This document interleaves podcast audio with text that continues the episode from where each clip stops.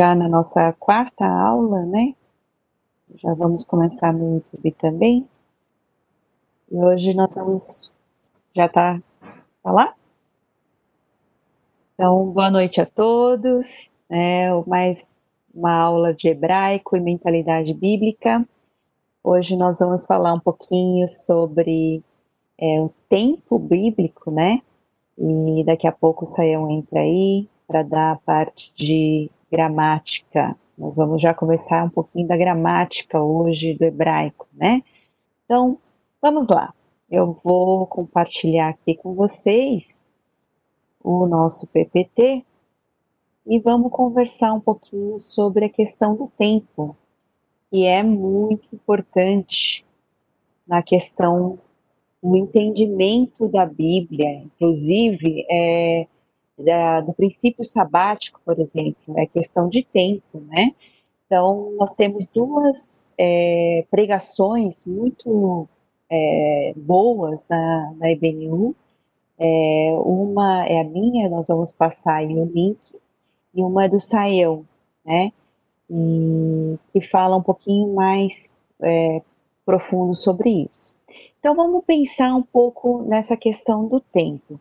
A concepção do tempo na Bíblia hebraica, como nós falamos das expressões, é muito diferente do que a gente tem.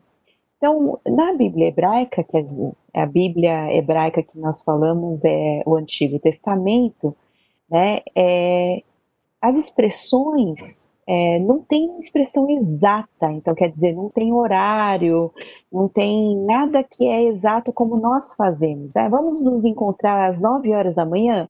Que horas que você acorda? Sete horas da manhã, né? Não tem isso. Que hora o sol se põe, né? Não tem isso.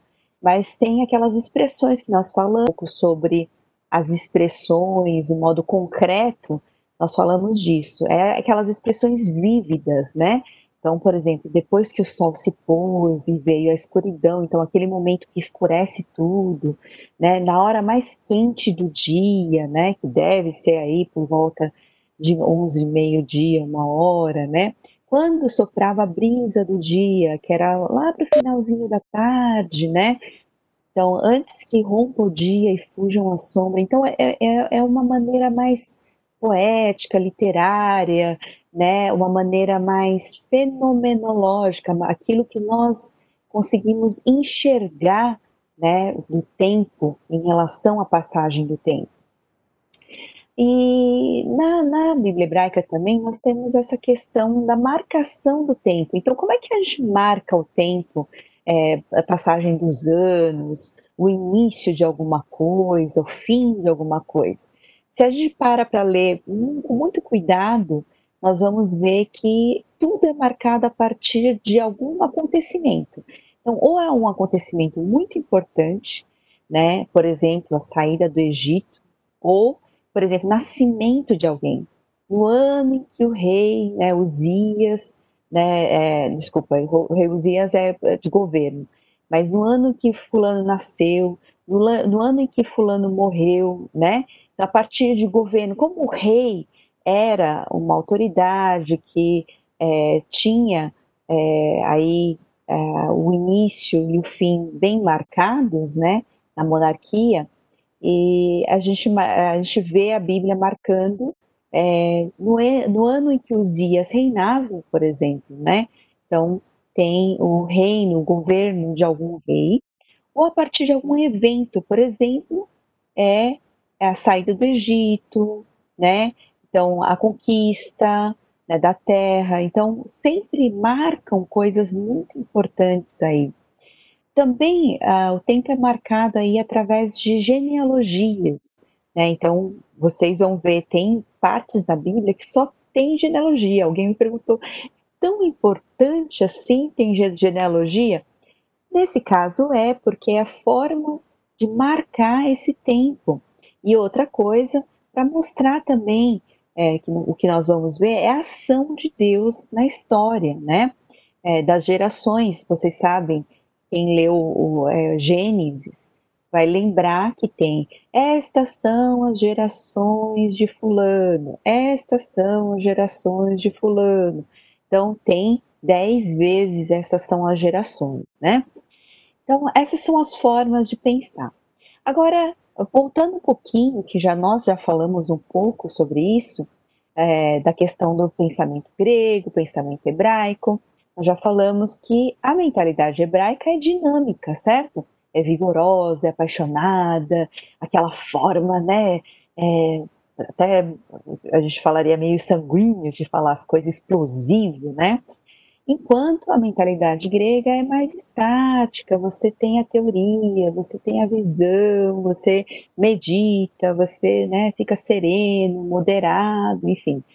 E o livro aí do Thorleif Bowman fala exatamente disso, ele vai dar vários exemplos desse pensamento grego e do hebraico. Uh, agora, tem vários estudiosos aí que tentaram explicar aí, ou pelo menos fazer uma análise da questão do tempo. Alguns disseram que não existe, o, o homem bíblico não entende sobre tempo.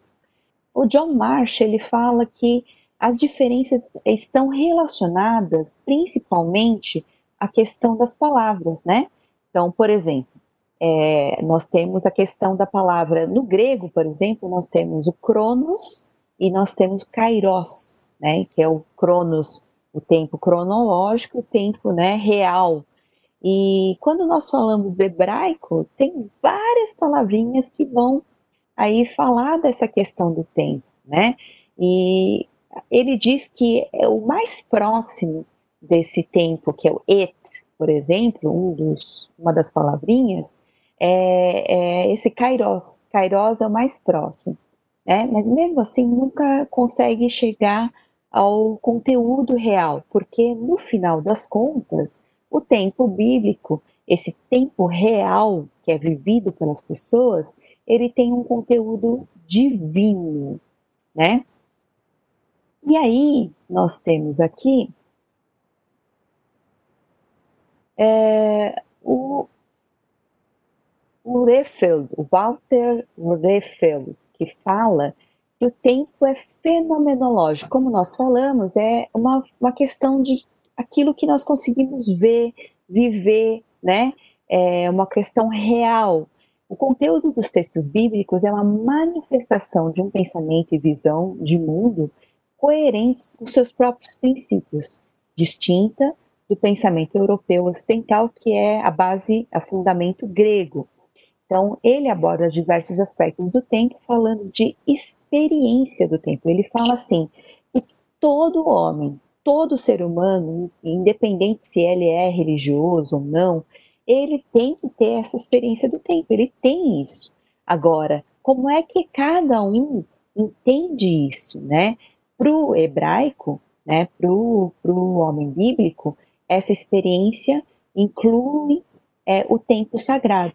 Então, é, o tempo não é simplesmente, por exemplo, uma, uma sequência de acontecimentos, mas ele se torna real e vivo, experimentado em relação, em conexão com o sagrado que é Deus, né? E aí o Simon de Vries, que ele fala que o povo de Israel antigo é, tinha uma compreensão distinta de tempo, tá? Por quê? Porque eles têm uma, uma visão diferente de história. Quer dizer, antes, né, as pessoas né, que eram é, no mundo pagão, eles tinham uma, uma visão cíclica. Então, o tempo vai passando, ele dá voltas, né, e as estações, né, o tempo de colher, o tempo de fazer as coisas são determinadas e você vai vivendo. É como se fosse uma roda viva, você vai vivendo, vivendo, vivendo. Aí aprende-se alguma coisa no tempo do, do, homem bíblico, ele aprende a ter uma visão diferente, porque o sagrado entra na história, está relacionado com Deus. Esse Deus se compromete com seu povo, né? E ele escolhe, né, para ter uma aliança, e esse Deus vai guiando esse povo, interagindo, é, vindo é, trabalhar dentro da história e criando essa história, vamos dizer, progressiva, né? e a coisa vai aumentando de significado em termos de, né, várias, uh, nas, em várias, assim, vários aspectos, tá? E Hans Walter Wolff, aliás, o, o livro dele sobre antropologia bíblica é muito bom. E ele fala é, sobre a questão do tempo também. Ele fala assim: que o tempo é aquilo que a gente falou, é o espaço de um acontecimento de uma ação divina, é a intervenção de Deus na história, e essa, sendo essa história uma sucessão de acontecimentos que vai é dinâmico. Ele é mutável e causadora de mudanças orientada. Então agora existe um, um lugar para se chegar, né? Que é, é determinado, é colocado diante dos nossos olhos como uma visão por Deus. E Deus é esse Senhor da história, né? É, aí a questão aqui para a gente pensar é que, é, então, como assim essa questão de história? Como assim o, o Deus vai agindo? E, por exemplo, em Deuteronômio fala-se muito em lembre-se, né? Eu sou Deus quando ele se apresenta depois aos, aos descendentes de Abraão, ele fala: Eu sou o Deus de Abraão, de Isaac, de Jacó, né? Ele sempre vai lembrar é, o passado, por quê? A aliança que ele fez com cada um deles no passado. E aí, é, para os descendentes, por exemplo, de Moisés e é, toda do povo de Israel para frente, ele vai falar sobre a aliança feita do Sinai, aquele dia que eu fiz a aliança. Então, por que isso? Essa ação poderosa de Deus, né? Desse Deus que se revelou, aquele que é, é continua sendo, né? É, que é Yehuvá, ele é, cria aí uma tradição que vai transformando o presente num evento de é, essa palavrinha Heilgeschichte, que é, é a história da salvação. Então Deus vai fazendo, é, criando junto com o ser humano, escrevendo essa história junto com o ser humano. E nesse sentido, a história adquire um valor. Então, antigamente não tinha esse valor. Como eu falei, era uma coisa cíclica. Quando Deus começa a criar esse valor e dá sentido para esse tempo vivido por ser humano, aí tem uma questão é, muito interessante, que o ser humano vai tendo a sua identidade firmada nesse Deus e na aliança que esse Deus fez com esse povo, né? Então, ele é sempre relembrado disso. Então, como é essa questão do tempo sagrado vivido no contexto da Bíblia hebraica? né? Ele resulta, então, justamente dessa cosmovisão monoteísta, quer dizer, eu tenho um Deus que é único, ele é o criador de todas as coisas, ele é o sustentador de tudo, da vida, e aí é o tempo que marca o encontro. Então é muito legal isso não é o tempo não é algo só que assim vai passando os dias, vai passando, vai passando, e aí a gente tem que viver isso morro, né? Não é uma vida assim que vai passar sem sentido, mas é uma vida que tem um propósito.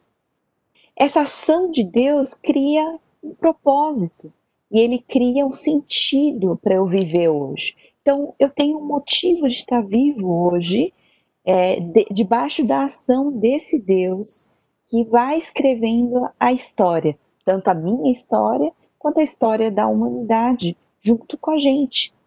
E aí ele faz isso com a história do povo de Israel, e eles vão revivendo esses eventos, é muito interessante. Quando Deus fala, lembrem-se, né? Então, eu sou o Deus de Abraão, de Isaac de Jacó. Eu sou o Deus que tirei vocês do Egito Ué, mas eu, por exemplo, não passei pelo Egito. Eu, por exemplo, não fui libertado. Mas quando quando Deus fala isso, e quando a gente adora Deus, lembrando do que Deus fez, de lembrando da ação dele na história, é, é o que nós fazemos, adoração, é, é, quando nós cultuamos, nós celebramos, nós é, vamos diante de Deus, reconhecendo que esse Deus é o dono da história, então a gente vai criando essa história junto com ele, a gente vai entrando cada vez mais é, nessa história, nesse sentido, nessa visão que Deus tem colocado. Então é interessante porque aí vem por que, que Deus deu um princípio sabático, né? Então descansem. É, ele descansou, mas por quê? Ele estava muito cansado? Não, não era porque ele estava cansado. É porque ele queria mostrar para gente que, independente é, de eu trabalhar ou não, a vida não depende de mim. As coisas não dependem de mim. Então, as coisas dependem desse Deus que sustenta a vida. Então, mesmo que eu descanse, mesmo que eu pare, mesmo que eu fique tranquilo, é Ele que está fazendo a coisa funcionar. Então, é, é traz para a gente aquela humildade de reconhecer que nada está nas minhas mãos, né? Que às vezes é uma questão difícil. E também Deus instituiu, né, as festas, né? Então tinha muitas festas, lembram-se? Tem, tinha a, festa o Yom Kippur, que é, tá aí, né? Tem o, o Ano Novo, tem, né? tem várias festas, Páscoa, né? Então, as festas foram instituídas justamente para isso, para você lembrar desse Deus, que é o Deus que perdoa, que é o Deus que liberta, que é o Deus que age na história e continua agindo hoje. Ele nunca vai deixar de agir, porque ele fez essa aliança e ele mantém essa aliança. Ele é o Deus do Hesed, lembram-se? Ele é o Deus que sustenta. Então, uh, é interessante o que Refeld falou, é justamente isso. Do sagrado é que o homem tira o sentido da vida. Então, muitas vezes, é, a busca do sentido, a falta de sentido, é por porque essa relação com Deus está quebrada. Então, nós vivemos o tempo que é não tem como nós fugirmos disso, nós precisamos viver dentro desse tempo, mas quando a nossa relação com Deus está quebrada, nós temos a falta desse sentido, porque é Ele que dá esse sentido para a gente.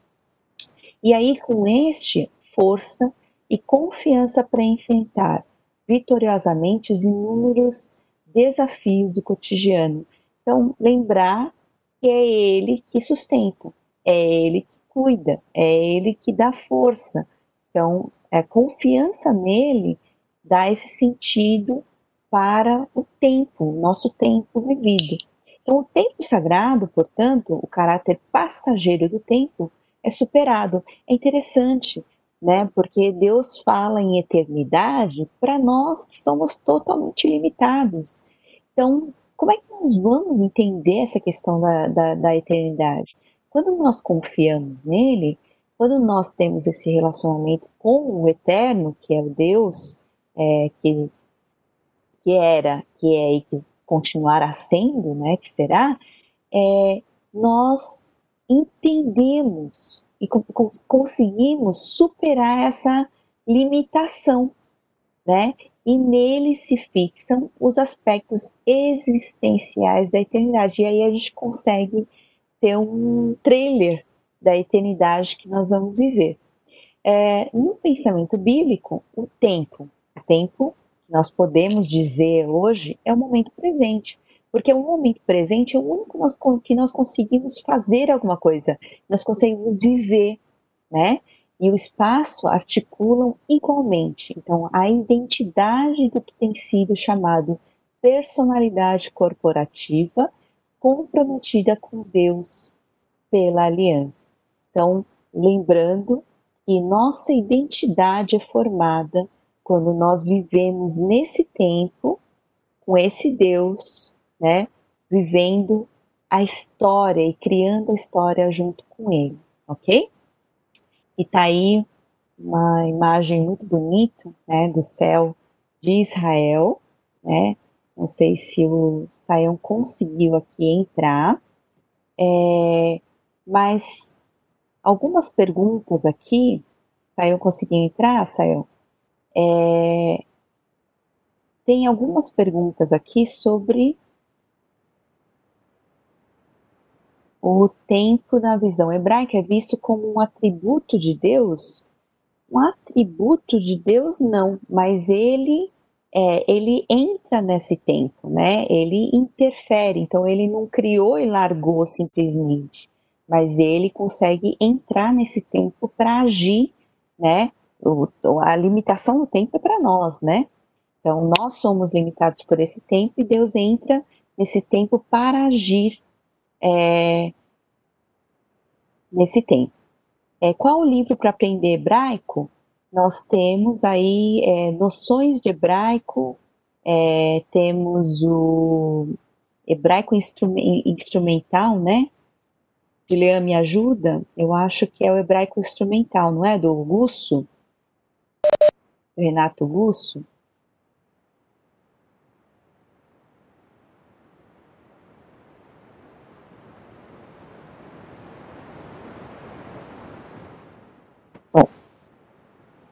É isso.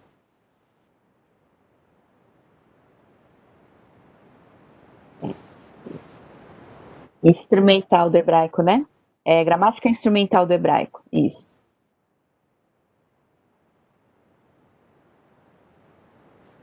Sim, sim, do Page, Page Kelly, né? Tá ok. Saião, então, quer que eu coloque aqui? Sim, estão ouvindo bem? Estamos. Dando para ouvir? Estamos tá ouvindo. Bom, então, uh, por favor, é, coloque uh, o PowerPoint uh, para a gente poder conseguir falar a partir daqui. Shalom para todo mundo, Shabbat Shalom, né? desculpe aí, temos uma dificuldade técnica de conexão, mas é uma grande alegria estar com vocês e podermos aí caminhar na a apresentação da nossa tela agora, da parte que vem a aula de gramática, depois de ouvirmos Opa. tanta coisa importante sobre a questão do tempo, né?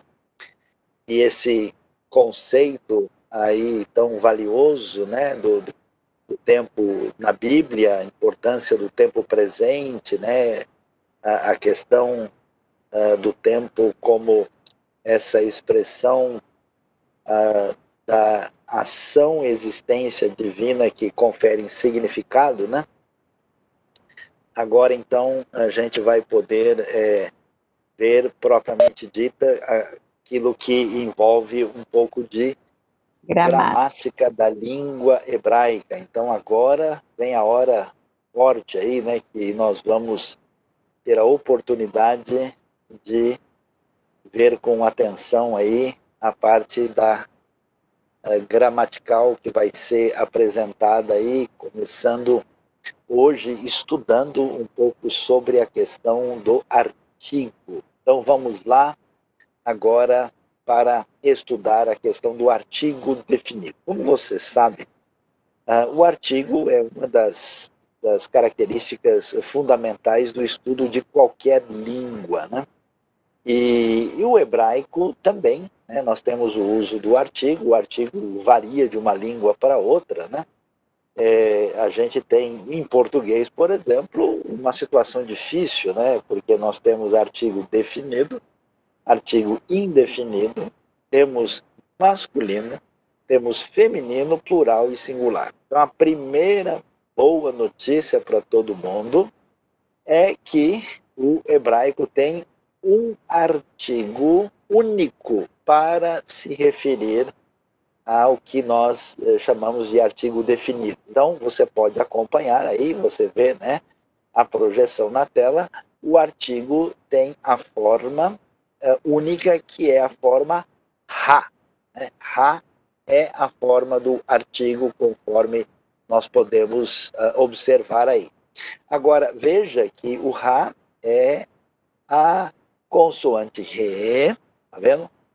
Com a vogal A breve embaixo da consoante e ele tem um pontinho, né, que você vê aí do lado da consoante, olhando para a tela, tá?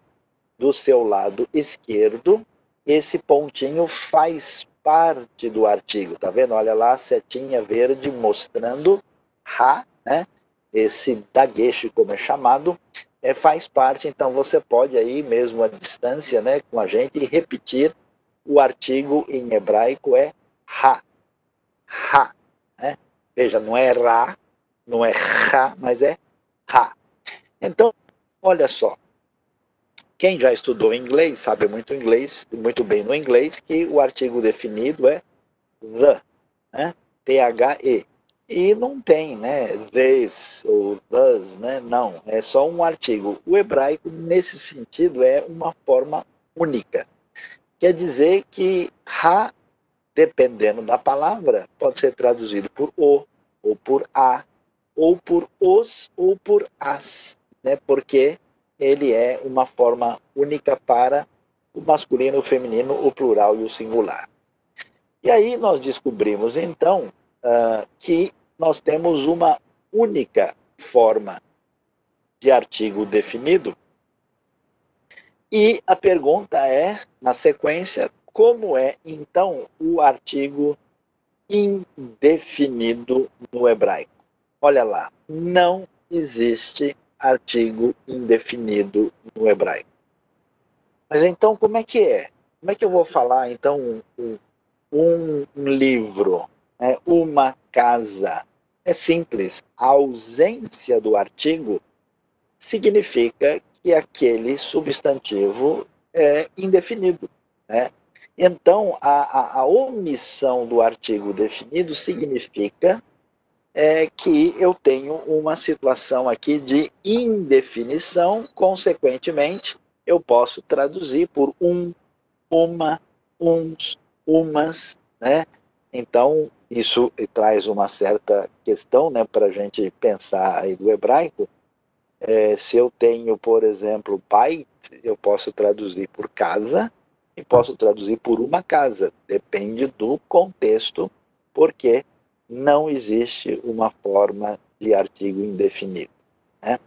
E como nós mencionamos, o artigo não é modificado nem no gênero, nem no número.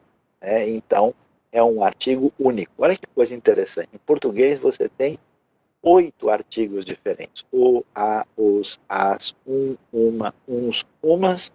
Hebraico, para dizer tudo isso, usa uma forma só. Quando ela está presente, é definido. Quando não está, é indefinido. Então, uma forma contra oito, né? Para a gente ver, começamos a perceber onde é que o hebraico vai exigir a nossa atenção, exatamente às vezes na sua economia e na sua forma mais simples de colocar certas coisas é que surgem muitas perguntas às vezes. Agora, até aqui nós temos a notícia boa, né? O lado assim que todo mundo queria ouvir. No hum. entanto, o hebraico tem uns probleminhas. Quer dizer que esse artigo que você viu aí, ha, e aliás, ele sempre é escrito junto grudado na palavra que ele antecede, não é como o português que você faz o artigo escrito separado, né? Os livros, né? A mesa, não. No hebraico ele é grudado, é junto, né? Mas dependendo de qual palavra ele vai é, acompanhar, existe o que a gente chama de modificações fonéticas. E aí nós vamos ver essas modificações fonéticas na sequência do próximo slide da nossa aí é, entendimento do que vem aí na sequência aí que uh, vamos observar quais são as variações que aparecem. Olha lá, veja lá. O artigo, tá vendo? Ele sempre é usado da maneira que você viu, né? Conjunção E, vogal patar breve embaixo e um pontinho que é chamado dagueche quando ele é grudado, juntado com outra palavra. Mas quando ele chegar numa palavra que começa com re ou com ret e também diante da a, a expressão da, da, da, combinação do yod com o shva e do mem com o shva, ye e me, o que acontece? É, o artigo perde o pontinho que acompanha e entra na outra letra. A gente já vai ver um exemplos claros disso, né? Então, por exemplo, tem uma palavra com uma palavra par, que quer dizer boi. Né? Eu falo ha, par é o boi. E aí o pontinho da gueixa vai entrar na letra e começa a palavra par. Se começar a palavra com re ou com re, ou com essa combinação ye, me, o artigo não recebe pontinho. Veja, nesse momento, nesse curso introdutório, você não precisa é, ficar assim preocupado, ah, vou ter que decorar. Não, você só precisa, por enquanto, reconhecer isso. Quando você for se aprofundar, estudar hebraico, assim mesmo, mais né, para exegese, um curso mais detalhado, então querendo, né, assim, aprender hebraico com profundidade, aí você vai ter que gravar. Por enquanto, você é, reconhece, decora aí a, a realidade de que as coisas acontecem assim. Veja lá, esse Ra que escreve com vogal breve, que é aquele tracinho patar que você aprendeu, né? Todo mundo precisa sempre rever as aulas, né? ler de novo a apostila, fazer todos os exercícios para poder gravar tudo e ter continuação direitinho. Né? Agora, quando o artigo é usado, né, antes de uma palavra que começa com Aleph, é a primeira letra, o Resh, e até mesmo antes do uh, Ain, né, a gente tem o artigo com a vogal longa. Aí tá vendo? A vogal fica Ra com Kametz Gadol, tá vendo? Mudou. É errado do mesmo jeito. Né? Então, assim, na hora de pronunciar, você não pode errar, porque é errar que se vai falar. Né? Então, aí você não vai esquecer. Só que não tem o pontinho e escreve com a vogal longa. Agora, tem um caso um pouquinho mais diferente que você precisa dar atenção. Qual que é? É quando ah, o artigo é usado né, com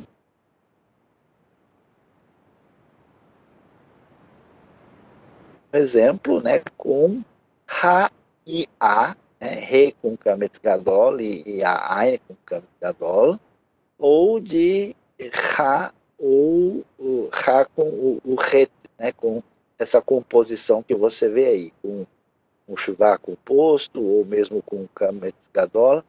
Nesse caso, para você não ficar falando Ra, Ra, ou Ra, Ra, o artigo muda para Re. Então você tem a palavra, por exemplo, festa em hebraico, que é Hag. A gente diz Re-Hag.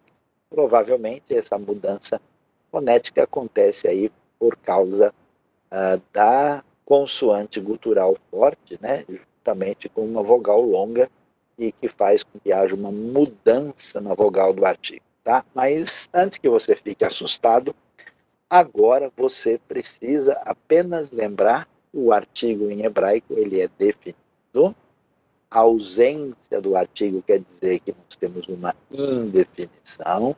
Esse artigo é Ra, e dependendo da palavra com o qual ele se junta, ele tem uma pequena modificação fonética, às vezes sendo um Ra sem o pontinho que acompanha a letra, e às vezes ele pode mudar para Re.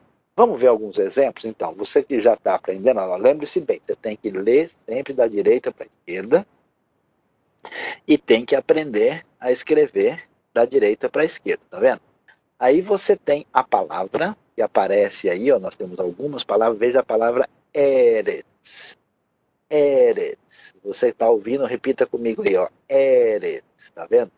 Eretz quer dizer terra. Que terra é essa? Pode ser a terra de Israel, pode ser uma região ou pode ser o planeta.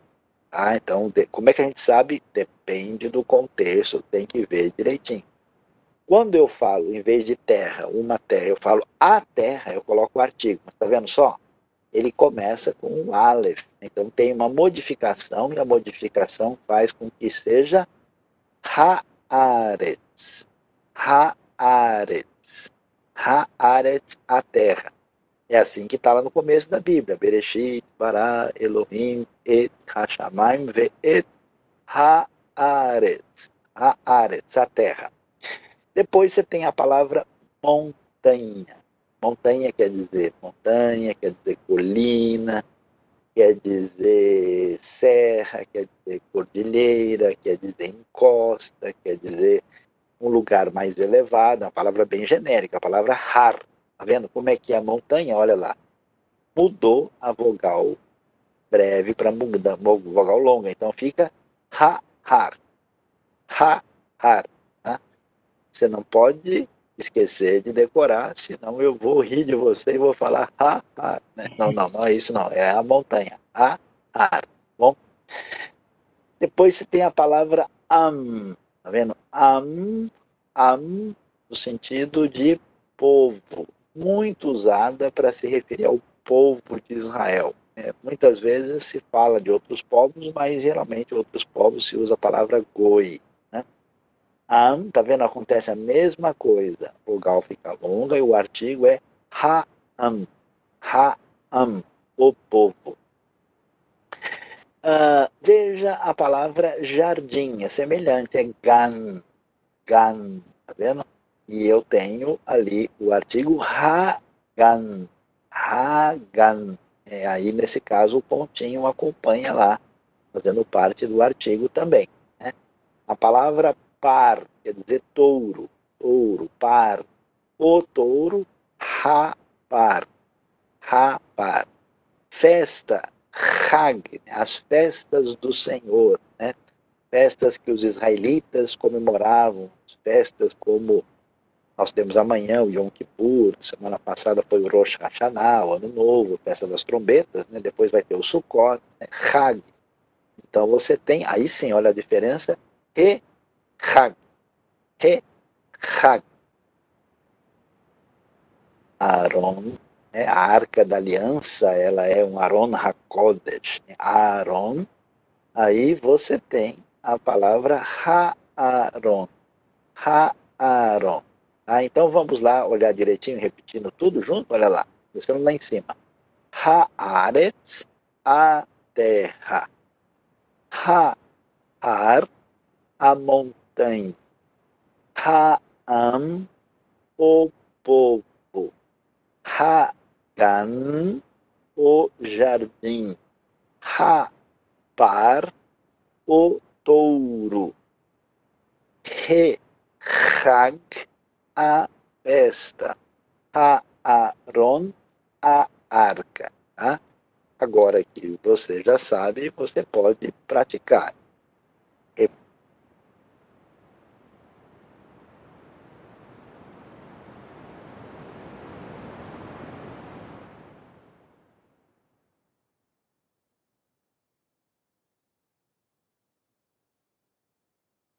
Bom, acho que o saião caiu.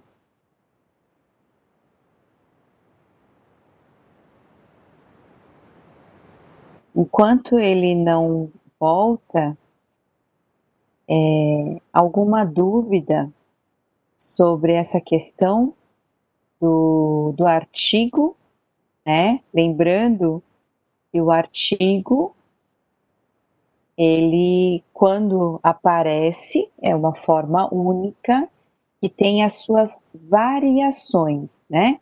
Então, o artigo, ele, é, como nós vimos, é a forma ha, né?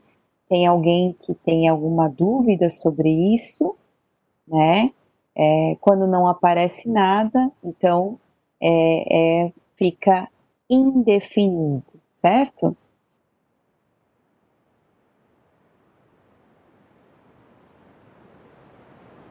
Som.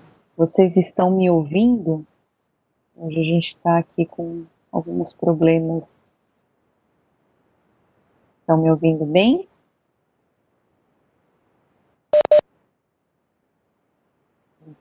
Então tá bom. Então eu vou continuar aqui enquanto o saião não volta. Então eu vou continuar aqui dando a próxima questão. É, nós temos aí uma, uma coisa bem diferente é, que se chama. É, a, alguém perguntou aqui como ficaria a, a aplicação do artigo indefinido. Ele simplesmente não aparece. Então, quando eu falo, por exemplo, é, aquela hora ele falou do har, né, montanha ou colina. Então, har, se eu não colocar nenhum artigo, nem, nada, se eu não colocar o artigo, ele fica indefinido. Então, na hora que o nome de Abraão tem relação com o nome. Deixa eu só ver aqui, que eu não estou achando.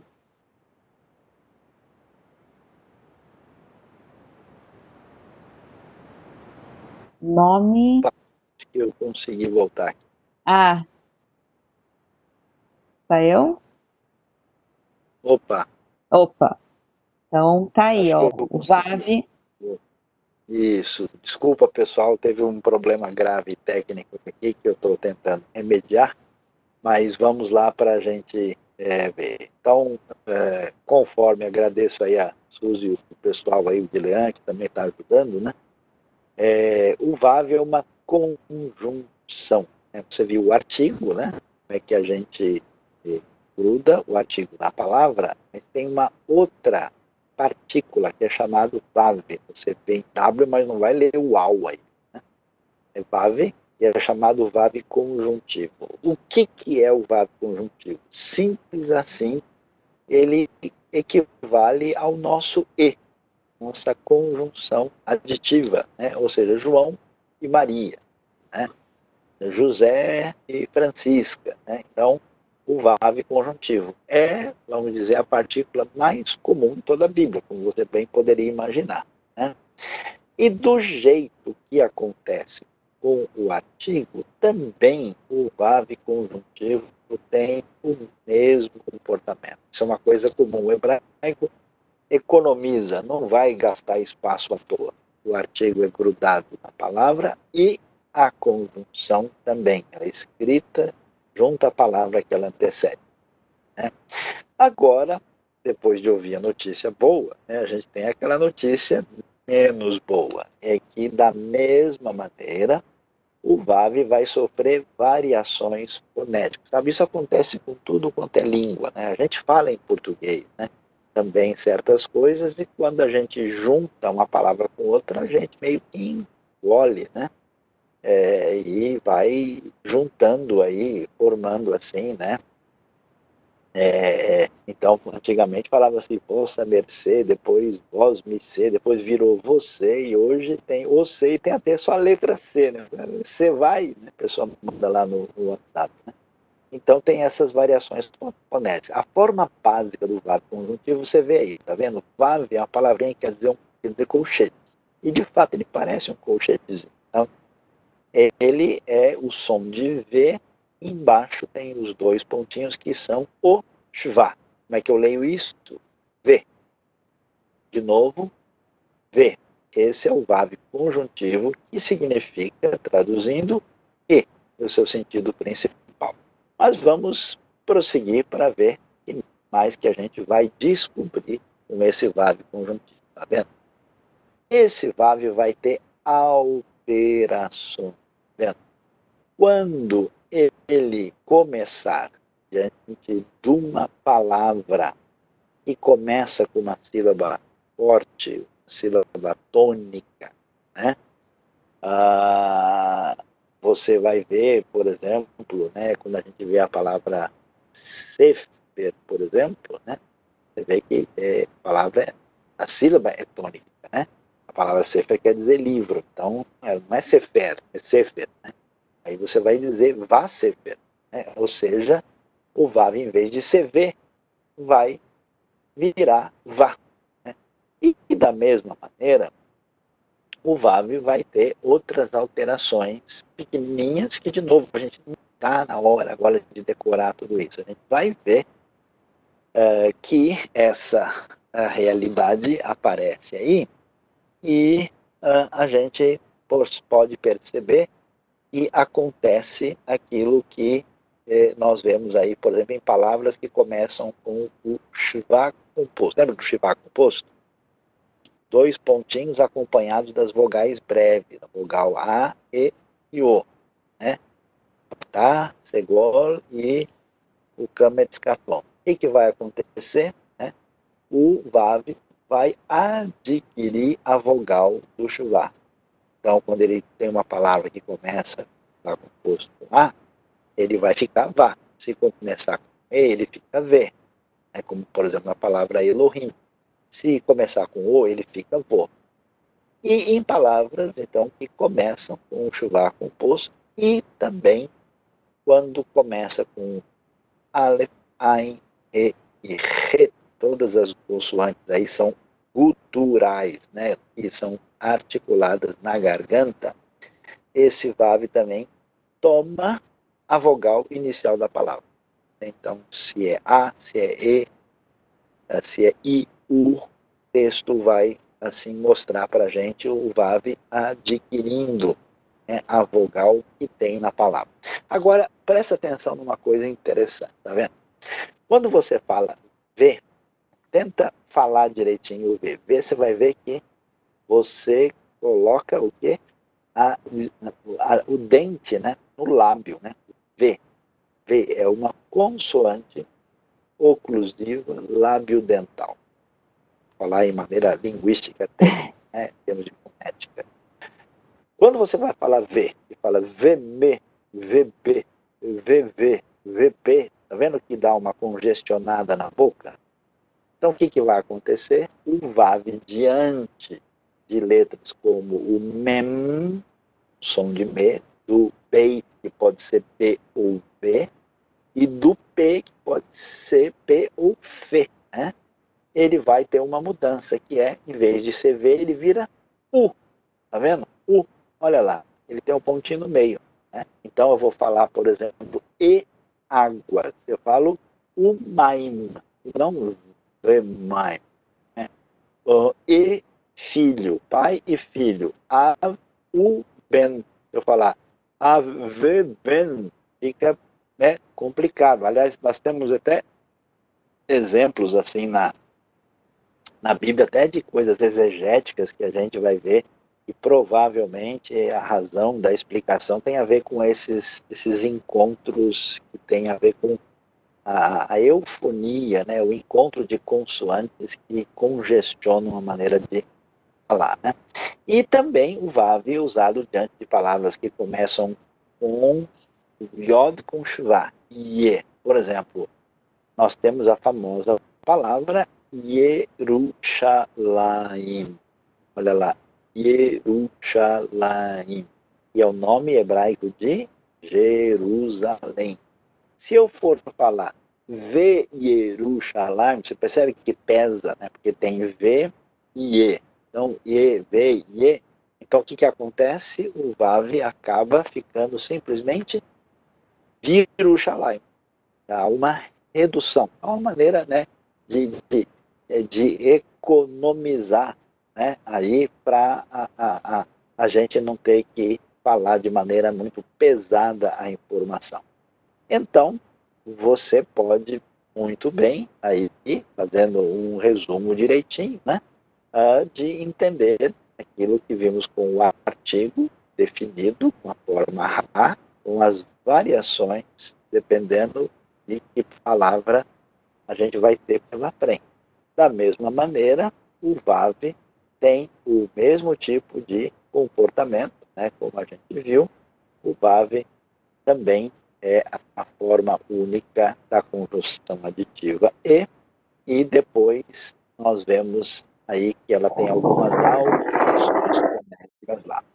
Mas vamos adiante aí, porque nós temos algumas palavras lá para o nosso vocabulário. Tá? O meu conselho e pedido para vocês é que essa semana essas palavras que vocês estão aí vendo, vocês copiem e decorem. Vocês precisam ter, né, aí terminar esse nosso curso com um vocabulário básico do hebraico. Nesse curso você vai ser alfabetizado, vai entender as coisas mais básicas da gramática e vai ter um vocabulário inicial para que você depois dê um passo adiante para estudar essa língua tão importante.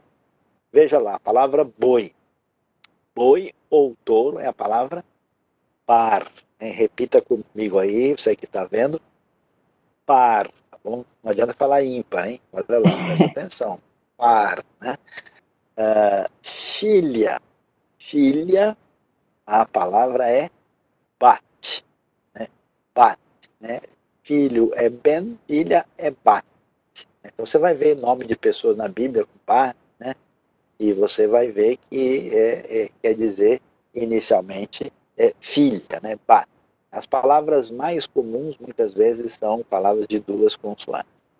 Agora uma palavra muito valiosa e importante que quer dizer na Bíblia prata é a palavra kesef. Vamos lá de novo. Kesef. Kesef é prata, mas depois vai se referir mais tarde a dinheiro propriamente dito. A gente fala em português, aí, rapaz, o sujeito gastou 100 pratas ali, né? Então, em hebraico, ah, você tem hoje, no dia a dia, né? Quando você vai chegar em Israel e falar, escuta, cadê o dinheiro? Né? Eifo hakesef.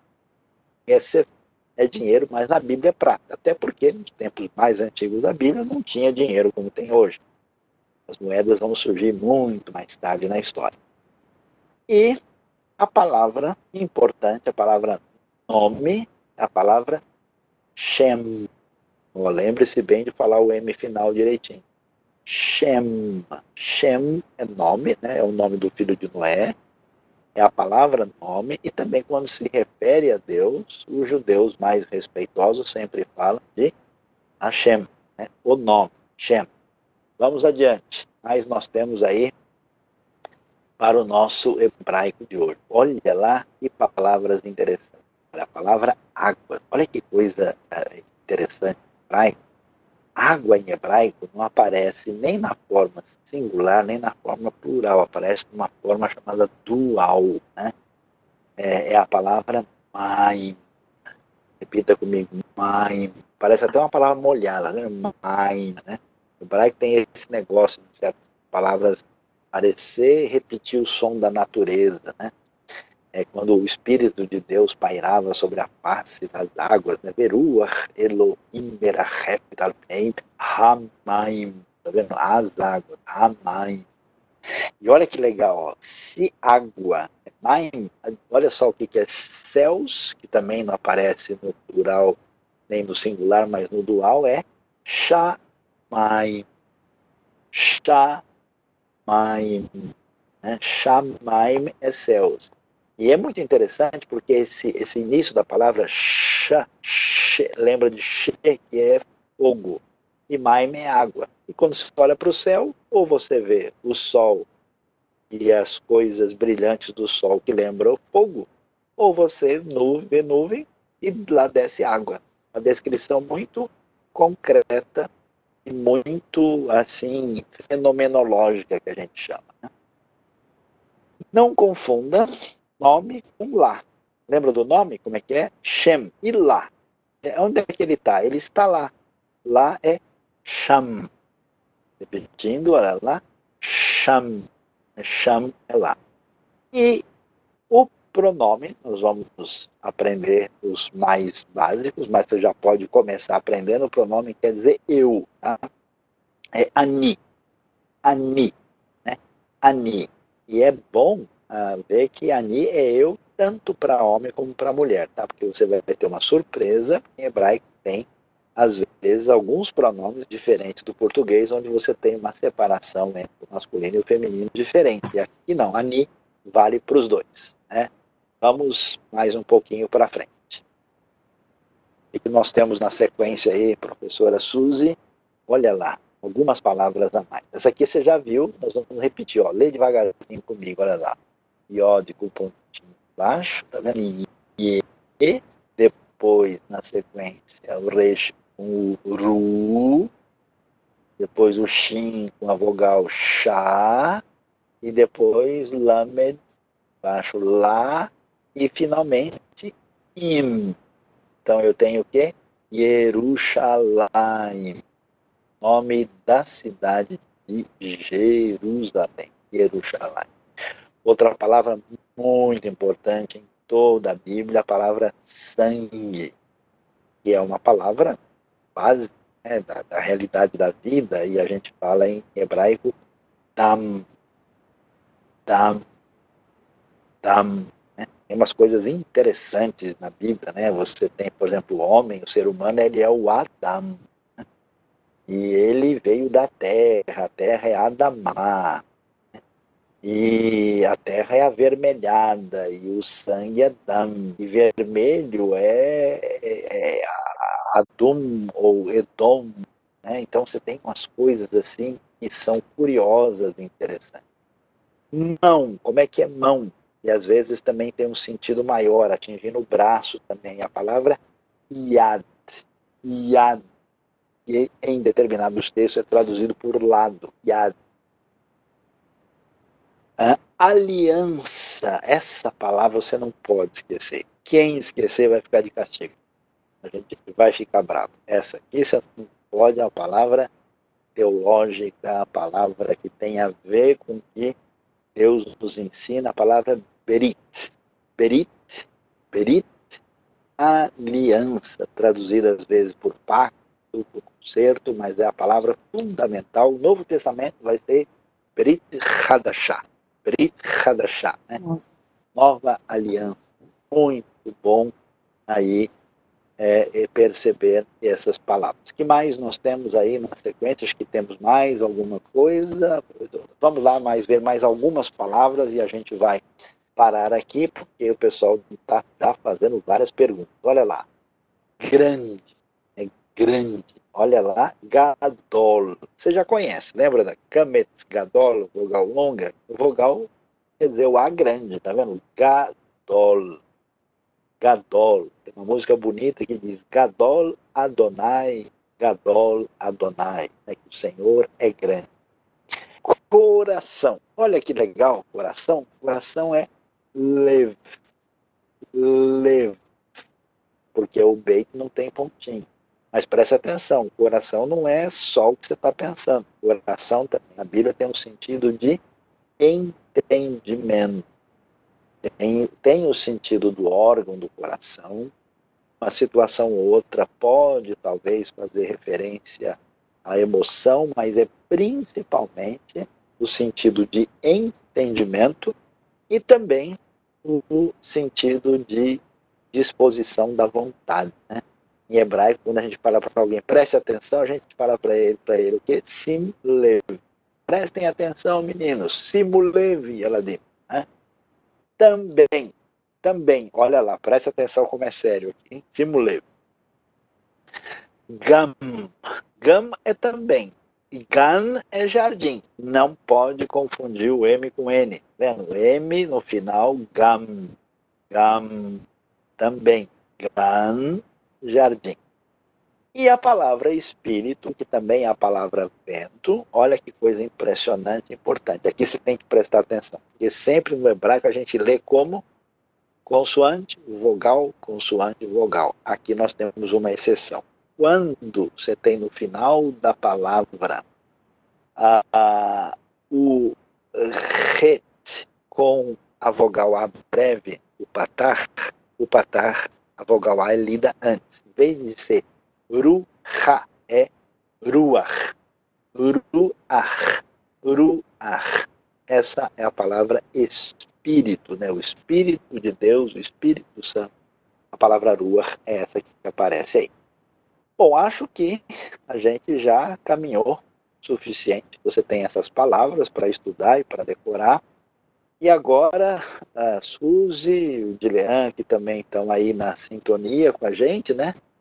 Vamos ver aí as perguntas né, que a gente tem. Tem gente aí com dúvidas, tem coisas. Vamos ver como é que a gente conversa com a turma aí. Vamos lá, professora Suzy, e que nós Bom, temos aí? Nós temos aqui perguntas desde é, Jesus Cristo, Saião, falava aramaico, hebraico e o grego? Ele falava as três línguas, Saião? Olha, a gente não pode é, dizer é, se Jesus é, falava é, grego, né? tem nenhum texto especificamente que menciona Jesus falando grego. Agora, seguramente, Jesus fala aramaico e hebraico, né?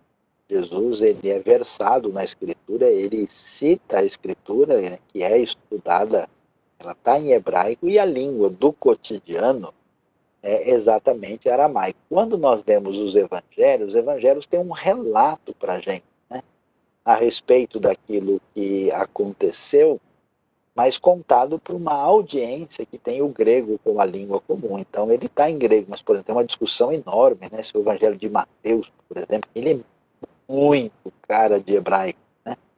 É, que ele está em grego, mas assim o jeito de escrever é muito a maneira hebraica de se expressar de modo completo. Né? Mas vamos lá, você também tendo perguntas aí pode responder que você achar que está mais Sim. pertinente. Bom, aí é... a Raquel pergunta aqui, Sayão, é, se o VAV é grudado em que parte da palavra? Sempre é, toda, seja o, o RA, que é o artigo, o VAV conjuntivo, né, que é, é, o E, nosso E, mas pode ser também, depende da, de, da, assim, da tradução, a gente vai ver no contexto, às vezes pode ser até uma outra partícula, mas ele sempre vai vir grudado no início da palavra. Então, o início da palavra, lembram-se, onde começa? Da direita para à esquerda, né? Então, no início da palavra vem o ra, o artigo, né? Tudo que vem grudado na palavra vem no começo, tá ok? É, como ficaria a aplicação do artigo? Nós falamos, né? Não aparece nada. Quando não aparece nada, é porque é, o artigo está indefinido. Então, nós falamos uma montanha, né? Um é, uh, boi, enfim, é, vai aparecer só a palavrinha par, né, rar, ok? Então é assim. É, o tempo na visão hebraica é visto como um atributo, nós respondemos já. É, Saião, tem aqui, ó. Acho que é legal responder. O ápice da ação de Deus no tempo é a encarnação? É, depende. Eu, diria que o ápice da história redentiva cumprida, sim, mas dizer que é o ápice do tempo, a encarnação, talvez é muito, né? Porque é, a gente tem uma ação de Deus dentro do tempo, do tempo que caminha, né, para um ponto de referência final do seu agir na história. Né? Inclusive, teve teólogo que se animou tanto com isso que chamou isso do ponto ômega né? da história. Né? Então, alfa e o ômega, a questão do desfecho, essa teleologia definitiva. Né? Então, é, é, é, acho que faz mais sentido do que assim é, se fixar uh, unicamente na questão da encarnação. Mas pergunta teológica profunda. Sim, bem profunda. Agora, Saião, é, lembra que tinha uma escrita lá na Babilônia, no tempo de Daniel? Que língua que estava isso? Era hebraico? Então, lá, na verdade, a gente tem a, expressão mene, mene, tekel, ufarsim, né? Que aparece no livro de Daniel. a, a, as palavras, elas não são palavras muito estranhas. Elas é, indicam palavras né, que fazem parte do texto, né? Sim. É, o problema não é não é o que está ali. Eles entenderam isso tranquilo, né? Sem problema. Inclusive o farsim, é, farsim tem a ver com os persas, né? O problema é o que significava aquilo naquele momento. Então ali aparece pesado, né? Você foi na balança, você foi reprovado e o seu reino será dado aos medos e persas, que se cumpre lá, né? Porque o livro de Daniel, capítulo 2, do verso 4 até o final do capítulo 7, está em aramaico. Sim. Bom, agora tem uma confusão aqui, Sayão. Você falou agora há pouco, nas palavras, que Ben era filho, né? E Bat, filha, certo? Mas na é, Bíblia aparece aí uma outra palavrinha que é traduzida como filho, que é bar, né? Isso, a pessoa está perguntando aqui se Barrabás, o nome de Barrabás, tem a ver com essa palavrinha, filho, né? Só que no caso bar. Mas conta pra, pra gente, da onde que vem esse então bar que não é hebraico ou é hebraico? Então, na verdade, bar é, é uma palavra que é, tem origem é, aramaica. Né? Uh, há, há, uma certa discussão para ver se o, se o bar já tinha entrado no hebraico depois, porque como o aramaico né, é uma língua próxima, assim como você tem em português, né, a palavra abajur, o que é abajur? É português? É, mas na verdade ele tem origem do, do, do francês. Né? É, você tem sanduíche, que tem origem no inglês, né? você tem é, várias coisas de outras línguas. Então, uh, Barrabás é, parece significar par abás, que seria uma palavra de origem aramaica que significava filho de um, do, de um pai, né? ou pai, alguma coisa do tipo assim. Né? A palavra originalmente é aramaica, né? Uh, e a gente tem é, textos hebraicos que parecem, é, historicamente, do ponto de vista linguístico, terem sido já influenciados pela presença do aramaico. A gente tem o que a gente chama de aramaísmos. Né? Tem uma discussão muito séria e interessante, é, é, é Suzy, que aparece no Salmo 2, né, onde Sim. fala lá no verso 12: Beijem o filho para que ele não se ire. O texto diz lá: Neshku bar pentemutun né? E aí o pessoal fala, nossa, e por que, que em vez de Ben apareceu o par? Né? Aí alguns falam, não, porque aí esse texto já reflete um aramaísmo. Mas o, o grandes dois comentaristas bíblicos, Caio e Delit, por exemplo, eles vão dizer, não, isso aí foi por causa da eufonia. Em vez de Neshku, pen, pen, pen, pen, temutum, que é difícil, né? É. Eles falaram Neshku bar, né? beijem o filho para que ele não se ire. Então, bar é, palavra aramaica que depois passa a fazer parte do hebraico mais tarde como um aramaísmo que entra na língua. Agora, já que nós falamos aí de espírito, né, que é ruach, é, como é que fala em hebraico, sai o Espírito Santo, né? Como é que você coloca o artigo na frente, vai o Espírito ou Santo? Como é que funciona então, isso aí? É, é, geralmente, a expressão mais utilizada é ruach HaKodesh, né? Ruach HaKodesh. Então quer dizer que o artigo fica, isso, que o artigo fica então na frente só do adjetivo, não é isso? Exatamente. E aí, isso nós vamos complicar daqui a pouco. Nós vamos Vai complicar. Um esse negócio do Rá no meio dos dois aí, exercendo uma função diferente. Né? Uma coisa boa de estudar hebraico, a gente descobre que precisa lembrar da gramática do português. Então, Exatamente. A gente precisa estudar mais o português, né? É, agora, o Ângelo perguntou aqui, Sayão, e acho que dá para a gente falar, na verdade, muito sobre isso e não dá tempo aqui de falar tudo, mas é assim: é, a palavra para espírito e alma quer dizer duas coisas. Como é que é essa divisão, né? É, como é que funciona isso? Olha, a professora Suzy mencionou aí no começo da aula um livro muito valioso do Hans Walter Pohl, né? Antropologia do muito Antigo bom. Testamento. Esse é um livro que, inclusive, discute né, e fala sobre essas coisas. Né?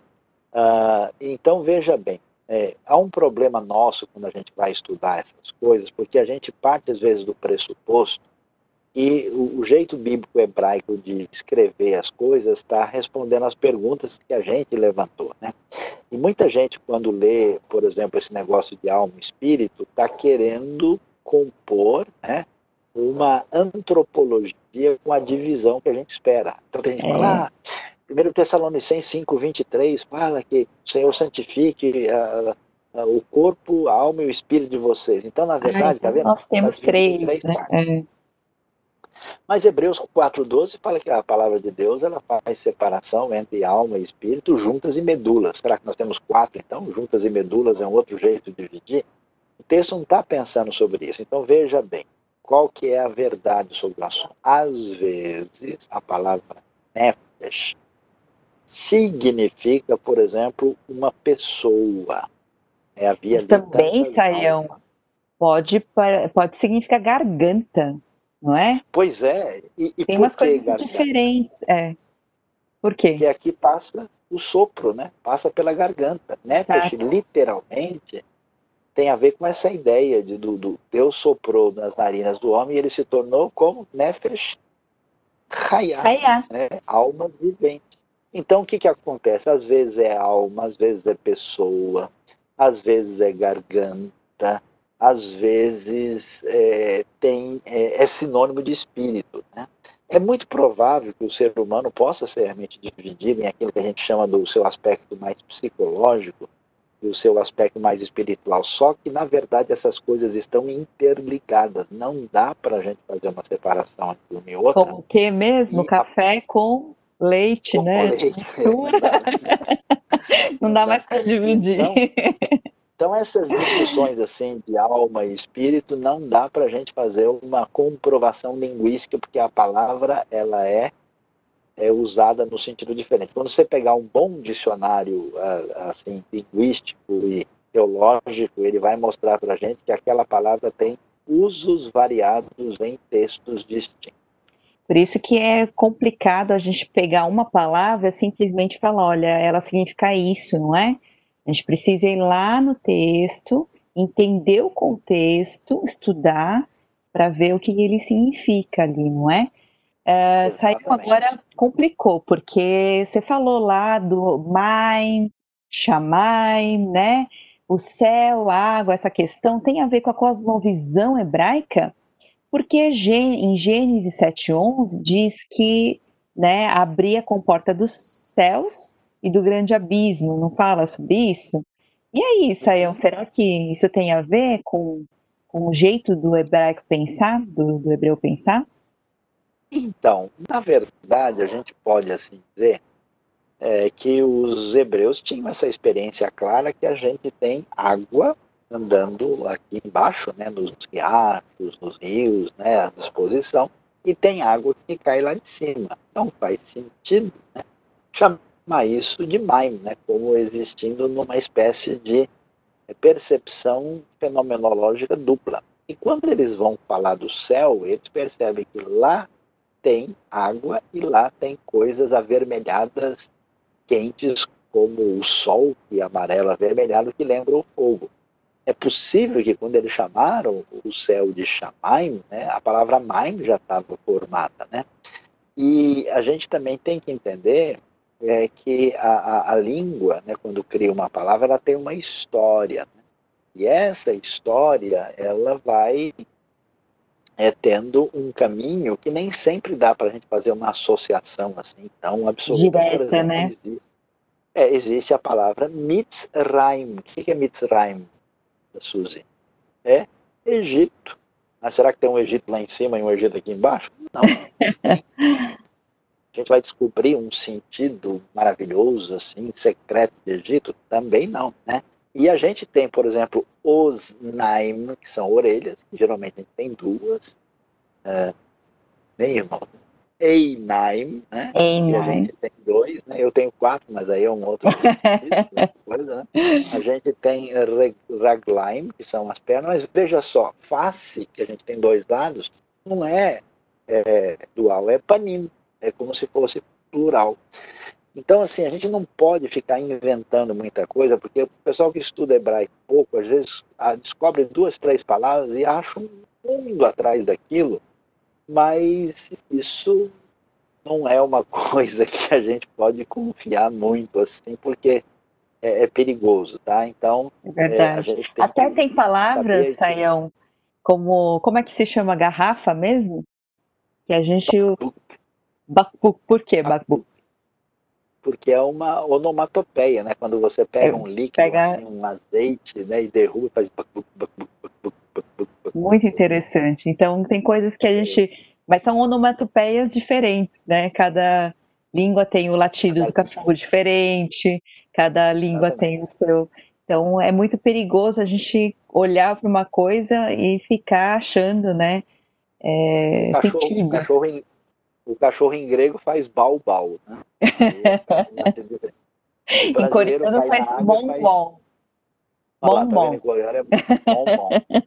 Uh, o, o, o, brasileiro cai na água e faz tibum, né? o americano cai e faz splash. Então você vê que não é o som tem as variações culturais peculiares aí. Exatamente. Sayão, agora o que significa Elohim, que né, nós traduzimos como Deus? Porque Him, essa, essa terminação parece um plural, né? Pelo jeito que você falou aí, do panim, então, né? É verdade. Elohim é, ele vem, lembra-se que o hebraico é uma língua semita que tem línguas parentes, nós vemos isso na primeira aula, né? E esse radical el, né, por isso que em árabe vai ter a palavra Allah, né? El, é, é, como acontece no ugarítico, né, é, significa força, poder. Né? Então Deus é aquele que é forte, que é o poderoso. E curiosamente, no hebraico, de fato, você tem uma referência a Deus, Elohim, e que é uma referência pluralizada. Né? E é uma coisa interessante, né, o professor Assuzi sabe muito bem, que apesar dessa forma ser plural, o verbo fica no singular. Né? Então, para Elohim. Agora, será que isso, isso de certa forma, por causa de outros textos, aponta para uma ideia de que nessa unidade divina existe algum elemento de pluralidade? Mas lembre-se também que em hebraico o plural não é só referência de quantidade. Né? Às vezes você pode usar né, o, o, plural como referência de alguma coisa grandiosa, né? uma referência Sim. de uma coisa assim que é, é bastante elogiada, como a gente fazia em português até um certo tempo atrás, quando escrevia uma carta para alguém, falava a vossa excelência. A vossa é plural de segunda plural. pessoa. Né? usaria, né? Queremos vos dizer o seguinte. Verdade. Agora complicou, Sayão. Que língua que Adão falava, hein? Alô, Sayão? Tá me ouvindo? Oi, oi, tô ouvindo. Que língua que Adão língua, falava? Que língua que Adão falava, Sayão? Então, eu, eu mandei uma mensagem para ele, mas ele não respondeu. Né? Então, assim, a gente não tem como uh, ter uma resposta uh, objetiva para isso. Né? É, a gente sabe que, indo para trás, a, a, língua humana tende né, a ser uma, uma língua original que deu origem às outras. Assim como a gente, por exemplo, vai para trás, você chega a um proto-semítico a língua primeira que deu origem a todas. Você tem o indo-europeu, deu origem às línguas da Europa. Então, o primeiro início da civilização humana começou com uma língua. A tradição hebraica, mística, né, que ela tem qualquer prova, ela quer dizer que Deus criou tudo e ele falava hebraico desde lá. Né? e que tudo foi feito a partir da língua hebraica. É um pouco né, ir além do que a gente tem lá. A gente não tem nenhuma notícia, nada. Inclusive, Adão foi criativo. Né? Ele não só falava língua, mas ele teve que desenvolver essa língua, porque Deus fez um famoso concurso do zoológico do Éden, né? e chamou Adão e disse, olha, tá aí, ele deu... Agora você, é... Animais. Exatamente. Então ele teve que arrumar nome novo lá, né? A língua não é só uma coisa que a gente recebe, mas que a gente desenvolve. Senão todo mundo continuava falando igual o tempo todo. É verdade. Agora, Saião, tem aqui uma questão. Ah, não. A Bíblia hebraica Stuttgartensia é recomendável para estudo e tradução? Bom, toda certeza. Ela está baseada né, ah, o texto dela é o texto do Código de São Petersburgo, uhum. é o texto massorético padrão, né? Agora, as notas que elas têm, além de elas estarem com as notas maçoréticas, o chamado aparato crítico também é um material muito uh, sério, recomendado, né? É um pouco difícil de entender para quem não se desenvolveu nesse assunto, né? Mas o que a gente recomenda tem alguns bons comentários assim técnicos, né? Que é, às vezes esse trabalho que você precisa ter ao, ao ler o aparato crítico, o pessoal já tem traduzido de um jeito que as pessoas não conhecem detalhamento, é. pode, possam entender. Mas é, é, é, é uma referência importante. VHS. É Bom, aqui tem algumas coisas, por exemplo, algumas seitas dizem que a tradução da Bíblia, do capítulo 1, versículo 1 de João, é, está errado. Ixi, podemos confiar na nossa tradução? Olha, primeiro que está em grego, né? Em João está é. em grego. Então, mas não existe muito mistério, né? O texto original diz enarche en hologos, né? Kai, kai hologos é, é, en oteos, kai hologos en pros teon, né? Então, é, é, o texto não tem muito mistério na sua tradução. O princípio era o verbo, o verbo estava com Deus, e o verbo era Deus. É, é isso que está escrito lá. Não tem assim o que inventar. A questão, na verdade, é outra. Né? A questão é o que é que a gente é, entende o que significa esse texto, né? O que, que ele, como é que ele vai ser interpretado? Né? Então, é, isso é que causa é, a grande discussão, porque em termos de tradução é muito simples, né? Então você tem en arre no princípio, evoca o princípio de en hologos. Era o verbo, ou a palavra, ou logos em si. Kai hologos en proston theon. E o verbo ah, estava com Deus. Kai theos en hologos. O verbo era Deus. Inclusive no verso 14, depois vai dizer que o verbo, o logos, né, se fez carne né, e uh, habitou entre nós. Isso vai ser Kai Hologos Sarkis Egeneto. Né? Então, é bem agora, simples, né? No sentido assim, de língua.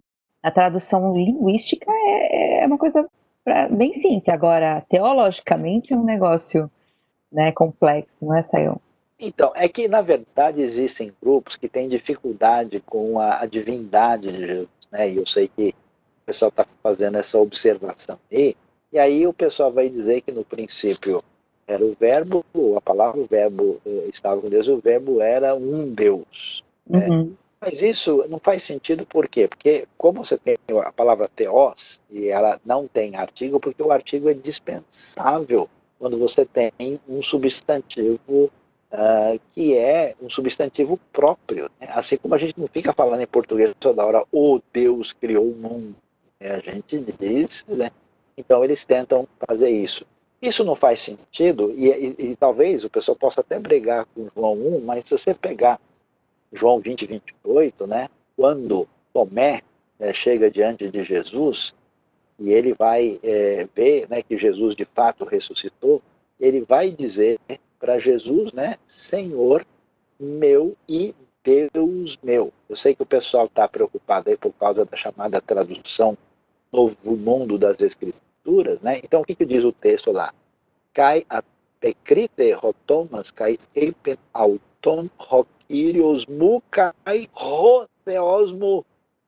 Aí tem artigo. E aí, Sim. como é que faz esse texto? Quando ele vira para Jesus e fala, meu Deus, aí o que, que o pessoal vai responder? Isso é muito engraçado.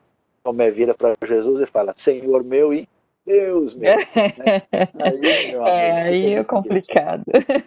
Porque aí não dá. Então é muito difícil você rejeitar a ideia de Jesus ser divino na revelação do Novo Testamento. Agora Isso... que a gente está é Agora a gente está falando em línguas, né? Porque não, não é saímos do é. hebraico, fomos para o grego. Bom, e aí, é. Saião, Torre de Babel, a confusão de línguas ali, é ali que se originou então outras línguas? Então, o texto bíblico é, deixa claro para gente que a gente, é, é, quando tem a Torre de Babel em Gênesis 11, né, não tem o detalhamento de quanto tempo virou aquilo, porque a gente não imagina, né? Quando você vê Jesus falando do tempo lá, né, com os religiosos, ele diz: esse tempo demorou 46 anos para ser construído. A gente não sabe, né? O que a gente tem, por exemplo, são os ziguratos na Babilônia, que evocam o que isso significou, né? Então, a gente, a gente tem a impressão que a Torre de Babel foi um dia os caras resolveram fazer uma torre que chega até o céu e quando eles não entenderam mais um ao outro, desceram. Então o texto ele é complexo, ele nos fala dessa situação de fragmentação da unidade humana, né, que tem a ver com a fragmentação dessa distinção etnolinguística e representou a separação, a distinção. Então, claro que essa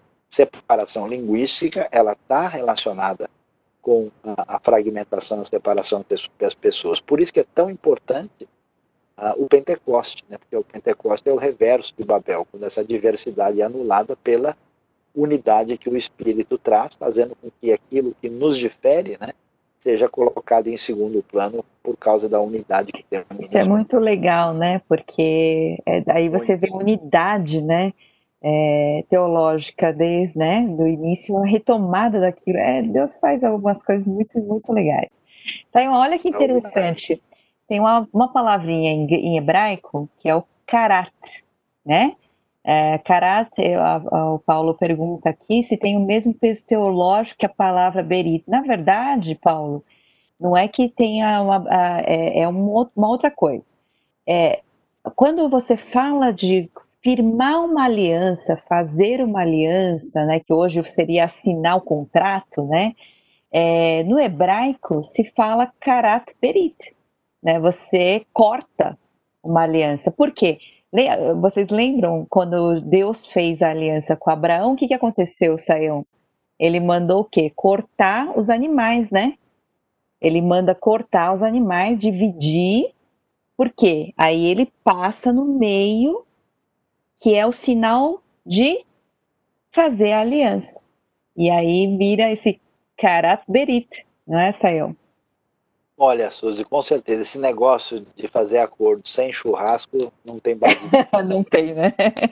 Então, Deus fazia realmente cortar parte dos animais e realmente, literalmente, em vez de estar escrito fazer uma aliança, está escrito cortar uma aliança para representar metade de cada um. Muito boa ideia.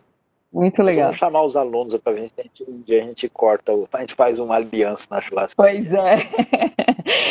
Bom, a gente está chegando ao final, mas você é, responde mais uma pergunta. Os judeus tiveram mais cuidado com a preservação do Antigo Testamento que os cristãos com a preservação do Novo, já que o Novo apresenta muitas variantes textuais?